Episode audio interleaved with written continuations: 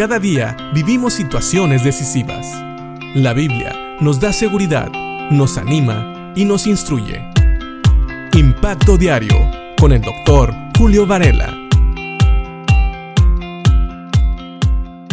Muchos salmos pueden incluir lo que se llaman oraciones imprecatorias. Esto quiere decir son oraciones donde David y otros que escriben salmos piden a Dios que haga su voluntad, pero sobre todas las cosas que haga justicia. Y a veces puede sonar un poco cruel como ellos piden que Dios haga la justicia contra aquellos que se oponen a Dios. Recordemos que David y los que escriben algunos otros salmos no están pidiendo cosas por ellos mismos, están pidiendo justicia porque hay gente que deshonra al Señor.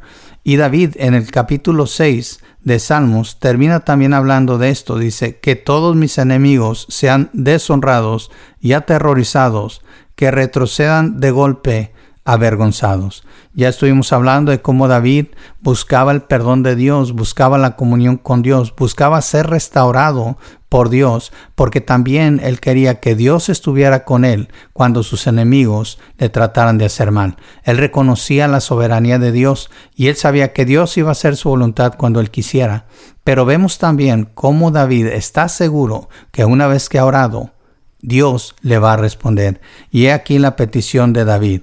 David pide que todos sus enemigos sean deshonrados y aterrorizados, que retrocedan de golpe, o sea, todos a una avergonzados. Ahora, ¿por qué pide David esto? Tenemos que recordar que David era el ungido de Dios. Entonces, cuando una persona se oponía a David o trataba de hacerle daño, estaba tratando de hacerle daño al ungido de Dios. Estaba tratando de eliminar a una persona que Dios había puesto como rey. Así que David sabía que estas personas iban en contra de la voluntad de Dios. Por eso él se atreve a pedir esto. Pareciera una oración muy, muy centrada en sí mismo. Pareciera que David está siendo egoísta, egocéntrico, pero no es así. David está pensando que estas personas están ofendiendo y están yendo en contra de la voluntad de Dios. Por eso dice también la reina Valera lee, se avergonzarán y se turbarán mucho todos mis enemigos, se volverán y serán avergonzados de repente. Ellos van a recibir la justicia de Dios. Personas que se oponen a aquellos que Dios ha elegido para servirle se están oponiendo a Dios. Esta es una lección que debemos de aprender, es algo que debemos de entender. Muchas veces Dios va a defender a los suyos. ¿Por qué? Porque ellos están haciendo su voluntad. Tengamos cuidado. Hoy en día podríamos oponernos a aquellos que Dios ha elegido para hacer su voluntad y de esa manera ir en contra de Dios.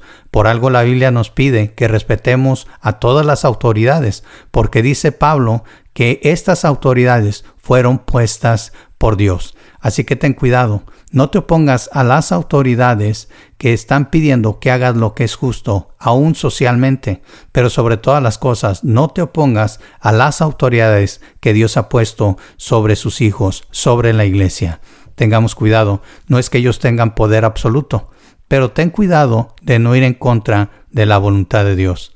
Si bien es cierto que aún la Biblia nos pide reprender a aquellos, a los ancianos, a aquellos que nos sirven, a los pastores, cuando ellos cometen un error, cuando ellos pecan contra Dios, tenemos que tener cuidado. Se piden también testigos para poder hacer esto. Pero sobre todas las cosas, ten cuidado de no ir en contra de aquellos que Dios ha puesto a su servicio. Porque recuerda también esto, poniéndolos al servicio de Dios, estos líderes también te sirven a ti. Recuerda también que la Biblia nos dice que debemos de orar por aquellos que Dios ha puesto en autoridad. Oremos y cuidemos y no vayamos en contra de Dios, porque si no, tal vez alguien se encuentre haciendo después esta oración contra nosotros si vamos en contra de aquellos que Dios ha puesto en autoridad. David decía que todos mis enemigos sean deshonrados y aterrorizados, que retrocedan de golpe avergonzados. ¿Por qué? Porque David sabía que si iban contra él, iban contra el ungido de Dios y de esa manera iban en contra de la voluntad de Dios y eso no es agradable delante de Dios, así que él estaba seguro que Dios iba a hacer algo al respecto. Piensa en esto y vivamos una vida sujetos a Dios, sujetos al Espíritu y sujetos a las autoridades que Dios ha puesto, y nunca vayamos en contra de ellos, para que Dios no vaya también en contra de nosotros. Piénsalo y que Dios te bendiga.